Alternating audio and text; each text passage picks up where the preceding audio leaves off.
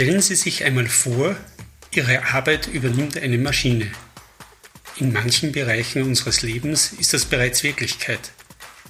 Künstliche Intelligenz ist eines der Schlagworte in unserer digitalisierten Welt.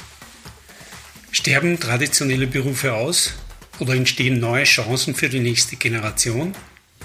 Bleibt durch die Digitalisierung noch Zeit für persönliche Beziehungen? Diese und weitere spannende Fragen beantwortet uns in dieser Episode der Direktor des Ars Electronica Centers in Linz, Ingenieur Gerfried Stocker. Dieses Gespräch wurde aus zeitlichen Gründen als Online-Interview geführt. Wir bitten Sie, die etwas schlechtere Tonqualität zu entschuldigen. Begleiten Sie uns auf eine spannende Reise und genießen Sie diesen Podcast, der noch vom Menschen gemacht wurde. Was Mann bewegt. Ein Podcast der katholischen Männerbewegung zu Themen, die Männer ansprechen.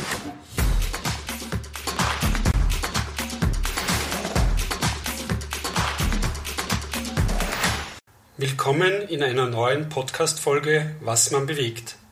Mein Name ist Klaus Mastallier.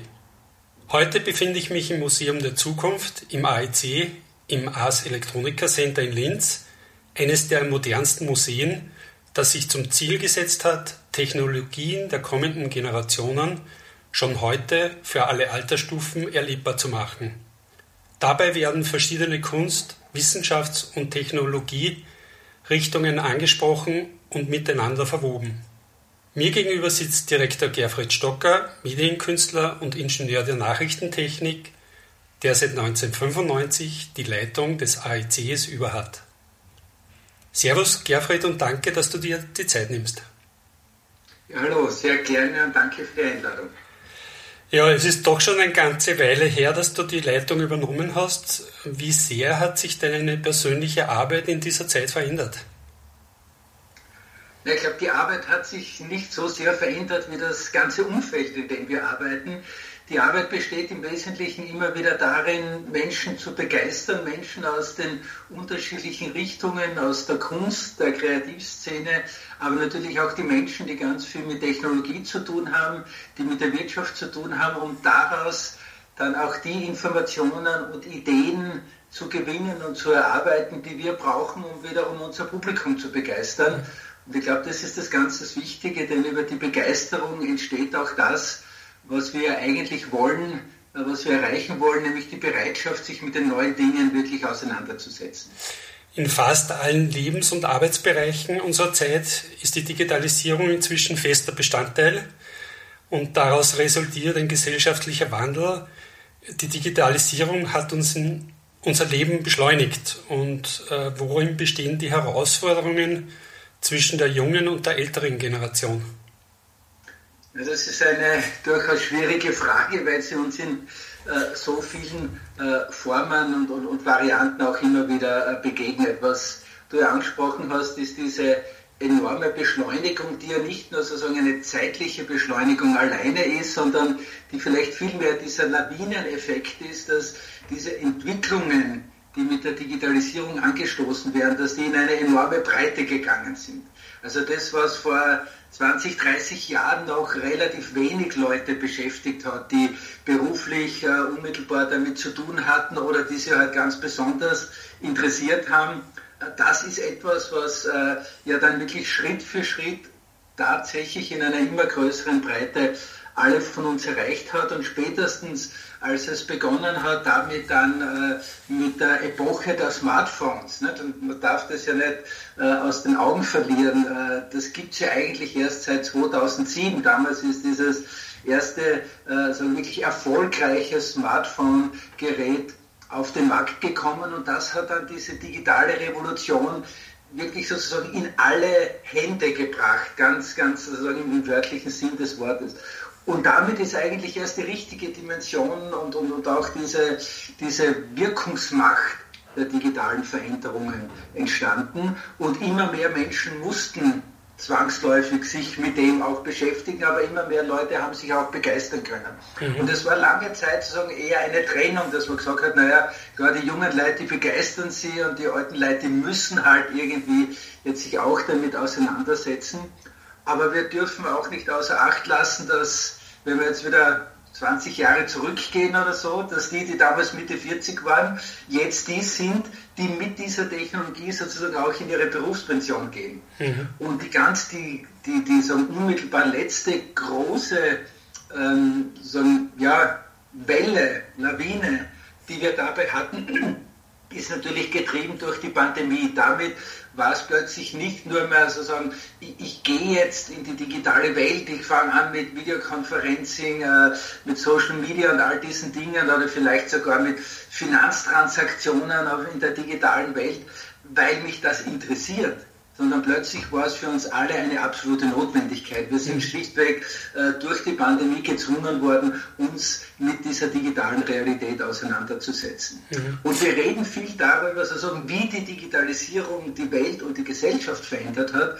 Aber ich glaube, dass das die, die umgekehrte Frage auch sehr wichtig ist weil ja wir als Menschen in der Art und Weise, wie wir diese Technologie nutzen, welche Produkte wir favorisieren, welche wir einsetzen, wofür wir Geld ausgeben, damit natürlich in dieser Zeit auch ganz entscheidend die tatsächliche aktuelle Entwicklung dieser digitalen Revolution mitgestaltet, mitgeprägt haben. Mhm. Und viele der sogenannten oder auch tatsächlichen großen Probleme, die wir im Moment damit haben, sind ja sehr stark auch darauf zurückzuführen, wenn man das genauer analysiert, dass wir eben sehr unvorbereitet und mit sehr hoher Geschwindigkeit in die Möglichkeiten dieser Technologie eingestiegen sind, ohne wirklich Zeit gehabt zu haben, mhm. uns mit den vielfältigen Auswirkungen auch äh, entsprechend auseinanderzusetzen. Mhm.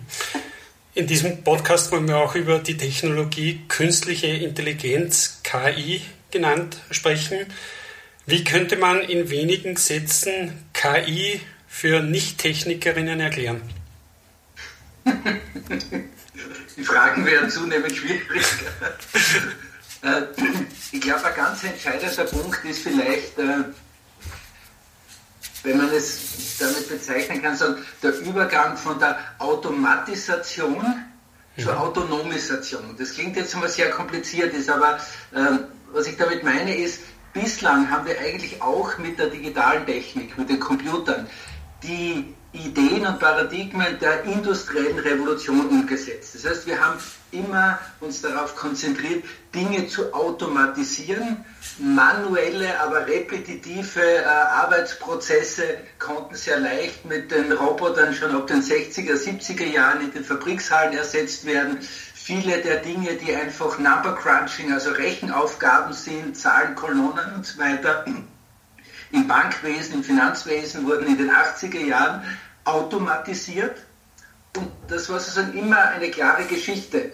Der Computer oder das digitale System, die Maschine, hat eine klare Vorgabe, ein Programm, einen Algorithmus, also einen, ein Regelwerk, nach dem es Dinge schnell und effizient abwickeln kann. Das ist sozusagen die Erfolgsgeschichte der digitalen Revolution bis heute. Und jetzt kommt diese Autonomisation, in der wir beginnen, den Maschinen nicht nur sozusagen die automatischen Prozesse zu übertragen, sondern auch Denken beibringen und Entscheidungsprozesse übertragen.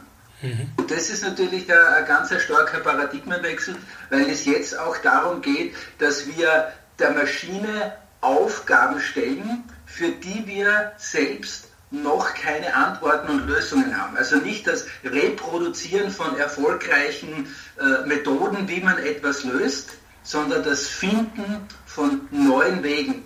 Mhm. Und das ist natürlich eine Verselbstständigung der Maschine, die wir damit beginnen, die gleichzeitig natürlich auch die große Herausforderung ist und die große Frage, die sich vielen von uns stellt, wie weit wird denn das gehen? Und da ist sofort die Angst da, ja, selbstständige Maschinen, du lieber Himmel, die könnten ja sagen, irgendwann dann einmal äh, so selbstständig sein, dass sie uns gar nicht mehr brauchen und dann sind wir schon in dieser ganzen Welt der zum Teil natürlich sehr absurden Science-Fiction- und Angstvorstellungen mhm. vor der Zukunft. Wir haben ja Hörer und Hörerinnen, die auch schon ein bisschen älter sind Und in welchen Bereichen unseres Lebens ist die KI schon Bestandteil und wo besteht noch Potenzial für zukünftige Arbeitsfelder oder gesellschaftlichen Themen? Also es gibt eine Reihe von Anwendungsbereichen, wo Technologien, die im weitesten Sinne der künstlichen Intelligenz zuzuordnen sind, wobei man immer jedes Mal, wenn man über künstliche Intelligenz natürlich hervorredet, natürlich hervorheben muss, dass Intelligenz hier eine, eine Chiffre, ein Schlagwort ist. Das hat nichts mit Intelligenz in dem Sinn zu tun, wie wir menschliche Intelligenz, mit Kognition, mit Selbstbewusstsein, äh, auch mit den ganzen Wahrnehmungsmöglichkeiten unserer Umwelt. Äh, da sind wir noch meilenweit äh, davon entfernt. Aber wie gesagt, es sind Systeme, die mit Aufgaben, mit Problemen betraut werden können und ihre eigenen Lösungen dafür finden. Und das gibt es seit langem, ich habe es angesprochen, in Bank, im Finanzwesen, äh, wenn äh, Kreditkarten äh, und Bankomatkarten äh, Aktionen irgendwo auf der Welt passieren, die werden immer sozusagen untersucht nach bestimmten Mustern. Und das ist etwas, was für unsere menschliche Intelligenz überfordernd wäre. Wir können nicht äh, vergleichen die äh, Muster in der Art und Weise, wie Bankomatkarten auf der ganzen Welt genutzt werden. Das würde uns mhm. völlig übersteigern. Für die Maschine ist es eine tolle Problemstellung. Also das ist genauso ein Problem, wo sie super lösen kann. Sie schaut in unheimlicher Geschwindigkeit und Exaktheit darauf, äh, wie verwendet ja, wie verwendet der Klaus Mastallier seine Kreditkarte? Und wenn der sie die letzten zwei, drei Jahre immer in einer bestimmten Weise benutzt hat, die meiste Zeit ist er eh in Österreich, dann hin und wieder ist er vielleicht äh, in dem Land oder in dem Land, einmal im Jahr zu Weihnachten gibt er mehr Geld aus, äh, zum Hochzeitstag auch noch einmal, das solche Dinge. Ne? Mhm, mhm. und dann plötzlich passiert was anderes. Plötzlich taucht diese äh, Kreditkarte oder diese Bankomatkarte bei Zigarettenautomaten auf. Plötzlich taucht sie, ich weiß nicht, in Sri Lanka auf oder plötzlich äh, äh, investiert sie in Aktien oder sowas. Dann kann dieses System diese Abweichung von dem Muster sofort erkennen und Alarm schlagen. Und das ist eine ganz typische, schon lange eingeführte Form eben von maschinellem Lernen. Die Maschine lernt aus den Gewohnheiten und kann darauf basierend Problemstellungen lösen. Mhm. Und das ist auch ein gutes Beispiel, wo wir sagen würden, überhaupt kein Problem. Also das ist ja super, wenn die Maschine das macht. Mhm. Ein Problem wird es für uns in anderen Bereichen, äh, die wir auch kennen, wenn es zum Beispiel um, äh, darum geht, ob man überhaupt noch für ein Jobinterview eingeladen wird. Immer mehr Firmen gehen dazu über, vor allem große Firmen, die ganzen Jobanfragen, die reinkommen, auch von so einem System überprüfen zu lassen. Das heißt, das System hat gelernt, also die letzten 5000 äh, Job Applications, also äh, Anfragen äh, äh, haben wir, die wir bekommen haben, sind so und so ausgegangen. Also die Maschine kann da schauen und sagen, okay, wie viele dieser Menschen oder welche Muster in den Bewerbungsschreiben haben denn Erfolg gehabt? Welche sind dann sozusagen angestellt worden und welche haben dann auch noch eine Karriere im Unternehmen gemacht? Und da ist man zum Beispiel draufgekommen bei einem großen äh, amerikanischen IT-Unternehmen, dass dieses System deswegen immer nur Männer zu den Bewerbungsgesprächen eingeladen hat. Weil eben in der IT, also in der Informationstechnologiebranche, weil dort vor allem in der Vergangenheit war das ja fast ausschließlich eine Männerdomäne. Programmierer sind noch immer sehr stark, äh, äh, in starker Zahl natürlich mehr Männer als Frauen. Das heißt, das System hat, ohne eigentlich ein Urteil zu fällen, ohne überhaupt das zu werten, hat das System erkannt, okay, in der Vergangenheit waren Männer erfolgreicher in unserem Unternehmen. Das war nämlich auch. daraus beschlossen, okay, um weiterhin erfolgreich zu sein, mhm. nehmen wir doch besser die Männer und die Frauen laden wir gar nicht mehr ein. Okay. Ganz klares Beispiel, wo dann ein riesiges Problem zustande kommt. Das war nämlich auch eine Frage, weil Männer eben überproportional in der Technik und IT-Berufen vertreten sind. Und warum gibt es deiner Erfahrung nach diese Kluft zwischen den Geschlechtern? Das hat natürlich ganz viel mit äh, unserer Erziehung und unserem Bildungssystem zu tun.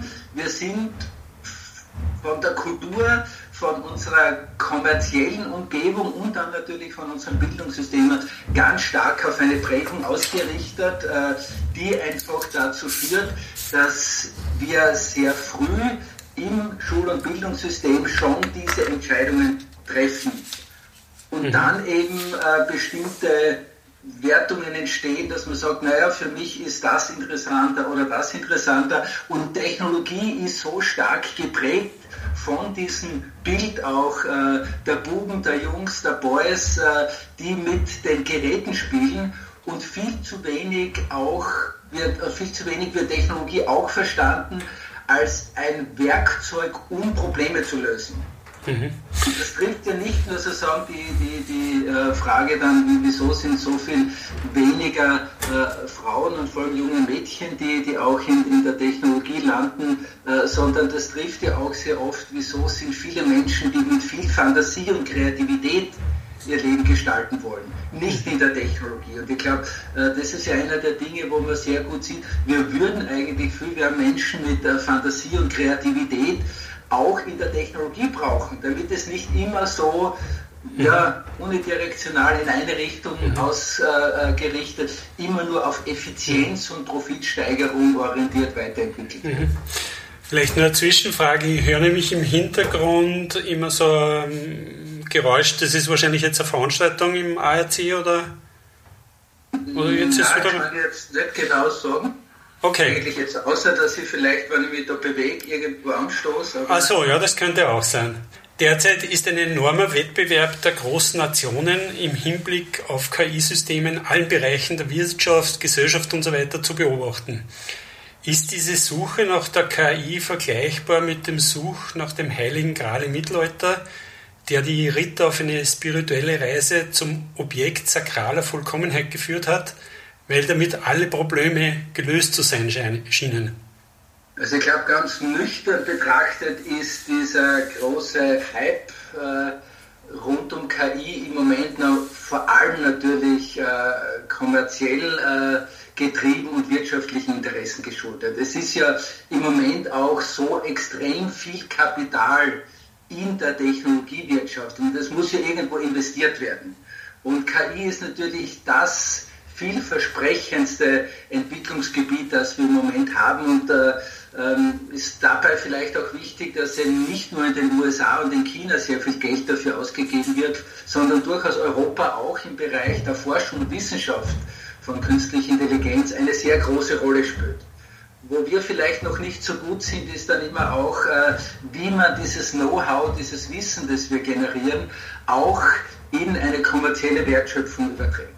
Und da sind wir dann vielleicht schon beim interessanten Punkt, weil sich ja die Frage stellt, ist diese Maxime, dass es möglichst viel Profit geben muss, ist die tatsächlich die Ultima Ratio oder ist es nicht vielleicht ganz im Besonderen auch eine europäische Position, hier von vornherein auch darauf Wert zu legen, dass wir das, was wir jetzt oft unter dem Begriff digitaler Humanismus hören, dass eben die Wertvorstellungen, das, was sozusagen es ausmacht, dass der Mensch im Zentrum seiner Entwicklungen bleibt, dass das auch in den Vordergrund steht. Schreitet deiner, Entschuldigung, schreitet deiner Meinung nach die Technik zu schnell voran, sodass wir die gesellschaftlichen, rechtlichen und ökonomischen Auswirkungen von KI noch nicht bedacht haben? Also es gibt ja diesen tollen Spruch von irgendeinem Formel-1-Fahrer, ich glaube der Andreotti war das, äh, wenn man glaubt, dass man alles unter Kontrolle hat, dann ist man einfach zu langsam unterwegs. Äh, ich, ich würde sagen, es, es, ist nicht die Technologie, die zu schnell voranschreitet, es ist eher sagen, wir als Gesellschaft, die ein bisschen zu träge sind, um uns damit auch äh, wirklich auseinanderzusetzen. Der Fortschritt auch in der Geschwindigkeit, die ja viel mit dieser globalen Dimension auch zu tun hat. Das ist, muss ich da mal wiederholen. Das ist nicht nur jetzt eine Geschwindigkeit sozusagen auf einer Fahrbahn. Die Geschwindigkeit kommt uns deswegen so hoch vor, weil sie auf allen Fahrbahnen links und rechts von uns äh, sind alle fast genauso schnell unterwegs und wenn dann einer ein bisschen schneller unterwegs ist, wow. Also das ist auch eine Wahrnehmungsfrage. Die Fortschritt ist immer eine Herausforderung für Gesellschaft. Äh, und auf die muss man auch einfach reagieren. Äh, ich, ich habe damit immer ein Problem, wenn man sagt, die Technologie schreitet zu schnell voran, dann ist man ganz schnell wieder dabei, dass man sozusagen die Technologie irgendwo in eine außergesellschaftliche Sphäre stellt. Und als, als wäre das irgendwas von Außerirdischen gesteuert, äh, um uns irgendwie sozusagen Probleme zu machen. Ne? Die Technologie, das sind ja wir, Technologie ist eine der größten, wichtigsten Kulturleistungen der Menschheit überhaupt. Ne? Mhm. Wir bestimmen ja darüber. Das heißt, es geht ja gar nicht darum, sozusagen schnell genug zu sein, alle Auswirkungen einfangen zu können, sondern immer ausreichend schnell genug zu sein, um Probleme, die entstehen können, schon zu antizipieren. Und wenn ich das so sehe, brauche ich natürlich nicht so eine hohe Geschwindigkeit. Ne? Wenn ich immer vorher warte und lang nichts tue, ne, dann, dann muss ich Gas geben und nachrennen und das ganze Feld aufholen und vorne mit den Spitzenläufern irgendwie zu reden und sagen, hey Leute, was macht denn ihr da eigentlich?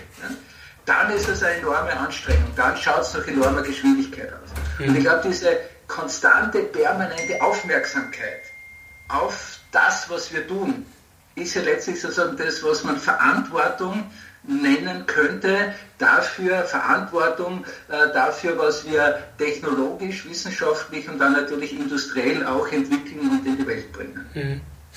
Im Kultfilm Matrix wird der Held Neo vor die Wahl gestellt, die rote Pille oder die blaue Pille zu schlucken.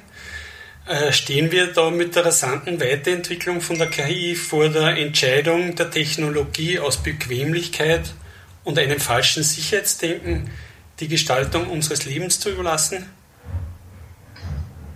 Ich glaube, das ist immer so der Wunsch nach Vereinfachung, nicht? im Positiven wie im Negativen.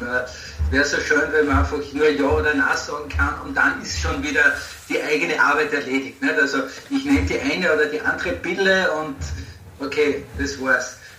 Ich habe gesagt, das, was ja das Problem ist, aber vielleicht auch wieso Leben so spannend überhaupt ist, ist, dass man ständig entscheiden muss. Es gibt nicht diese eine Entscheidung gegen die andere. Und mhm. dann ist man in einer fatalistischen Weise entweder sozusagen auf der guten oder auf der, auf der, auf der schlechten äh, Route unterwegs. Wir müssen das sozusagen ständig hinterfragen, weil sich ja auch ständig weiterentwickeln und weil ja viele der Dinge, die total großartig sein können, wenn man sie falsch einsetzt, wie wir ja aus Jahrtausenden von Menschheitsgeschichte gut wissen, auch ganz katastrophal sein können. Und das ist ja nicht eine Frage, sagen, ich entscheide mich jetzt und dann wird schon alles gut gehen, sondern das heißt, ja, ich entscheide mich und das haben wir als Gesellschaft, glaube ich, äh, vielleicht als Menschheit von Anfang an getan. Wir sind fortschrittsgetriebene äh, Wesen. Das, glaube ich, kann man irgendwie so vereinfacht sagen. Und das bringt aber auch mit sich, dass wir ständig, jeden Tag, mit jedem Schritt das hinterfragen müssen, was wir tun, evaluieren müssen. Und das ist ja wieder das, was man eigentlich mit Verantwortung nennen könnte oder mhm. bezeichnen könnte. Manche Berufsgruppen könnte es zukünftig nicht mehr geben. Ich denke da zum Beispiel an Taxifahrerinnen, wenn künstliche Intelligenz autonomes Fahren übernimmt. Sterben durch die KI traditionelle Berufe wie zum Beispiel der Friseur aus oder entstehen hier auch neue Chancen? Also ich glaube, es ist ganz klar, dass viele Berufe aussterben werden und wie mit jeder technischen Revolution werden auch Dinge damit verloren gehen, die eigentlich sehr wertvoll sind. Jetzt glaube ich nicht, dass unbedingt sozusagen äh, die Kunst des Lkw-Fahrens und Taxifahrens als solches sozusagen äh, ein großes Kulturerbe der Menschheit sein wird. Ne? Aber äh, es gibt viele Dinge, die gerade mit KI äh, ähm, sozusagen in, in neu auch geordnet oder erledigt werden in Zukunft, die ja mit Wissensbildung was zu tun haben, die mit der Art und Weise, wie wir Dinge lernen, wie wir Informationen sammeln, wie wir sie auswerten, die bis in die Kreativität hineingehen.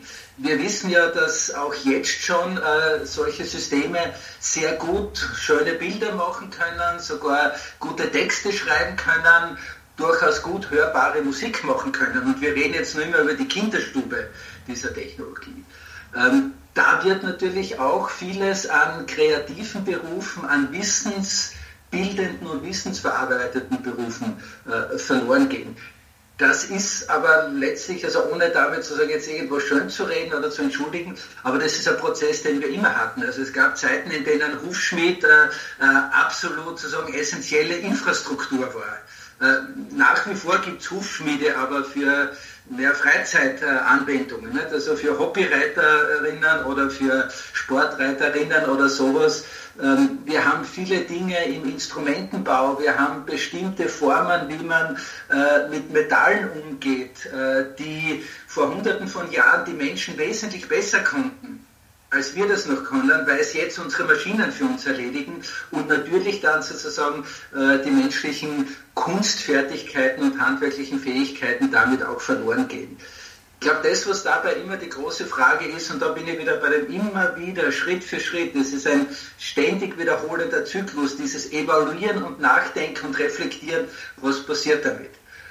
Ein, ein permanentes, sozusagen von Angst getriebenes Festhalten daran, dass ich nichts ändern darf, weil ich nichts verlieren will, ist wahrscheinlich auch nicht die wirklich richtige Lösung, weil wenn ich nichts verliere, heißt es, ich schaffe auch keinen Freiraum, mit dem ich nicht nur Neues aufnehmen kann, sondern mit dem ich das Neue auch wieder zu einem Wert machen kann. Und Wertschöpfung ist ein Begriff, den wir leider nur mehr kommerziell und, und monetär verstehen. Aber Wertschöpfung heißt ja auch, dass wir als Menschheit, als Gesellschaft auch das, was unsere Werte sind, unsere menschlichen, unsere gesellschaftlichen Werte, auch letztlich das sozusagen, was wir als spirituelle Dimension unseres Lebens äh, definieren und begreifen, dass wir das auch immer wieder weiterentwickeln und ich würde sagen, nicht nur weiterentwickeln müssen, sondern weiterentwickeln können. Das ist ja eines der Dinge, die so großartig sind am Leben. Ne? Mhm. Wenn man sich vorstellt, wir würden in die Welt kommen und alles ist entschieden. Was für eine langweilige Existenz wäre das in Wirklichkeit? Und ich glaube, das, was uns alle am Leben begeistert, ist diese Offenheit. Diese Offenheit bringt aber auch Verantwortung mit sich. Sehr spannende Aspekte, die uns alle noch beschäftigen werden. Zum Abschluss noch zwei Fragen. Die erste, welchen Beitrag liefert die KI für Menschenrechte, Demokratie und Gerechtigkeit? Also im Moment äh, glaube ich, dass durch die Herausforderung KI die Aufmerksamkeit darauf, wie wichtig es ist, die Menschenwerte, äh, die Menschenrechte, die Bürgerrechte, Freiheit und, und all diese Begriffe auch im digitalen Zeitalter hochzuhalten und dafür zu kämpfen, das hat es enorm beschleunigt. Da liefert es einen positiven Beitrag. Wenn wir diese Methoden einfach einsetzen, ohne zu reflektieren, ohne Verantwortung, dann sind sie natürlich eine ganz, ganz große Gefahr. Mhm. Und die letzte Frage wäre noch, bleibt durch die KI eventuell auch mehr Zeit für persönliche Beziehungen? Das ist eine reine Entscheidungsfrage. Äh, die KI selbst wird uns nicht mehr Zeit verschaffen.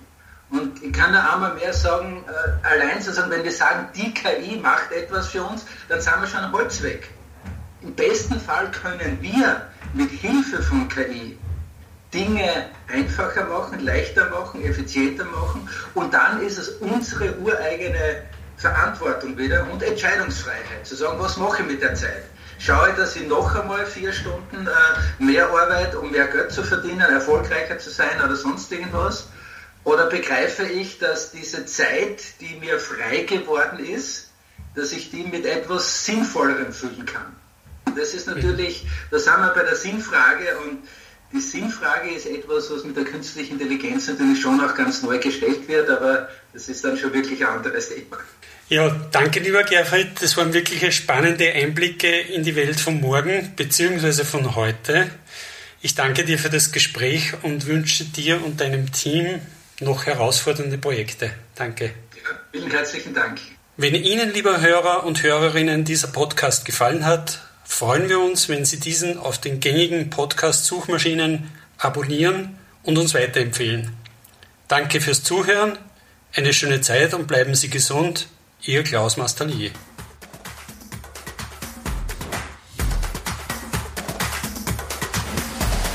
Danke fürs Zuhören. Bis zur nächsten Folge Was man bewegt. Euer KMB Podcast Team.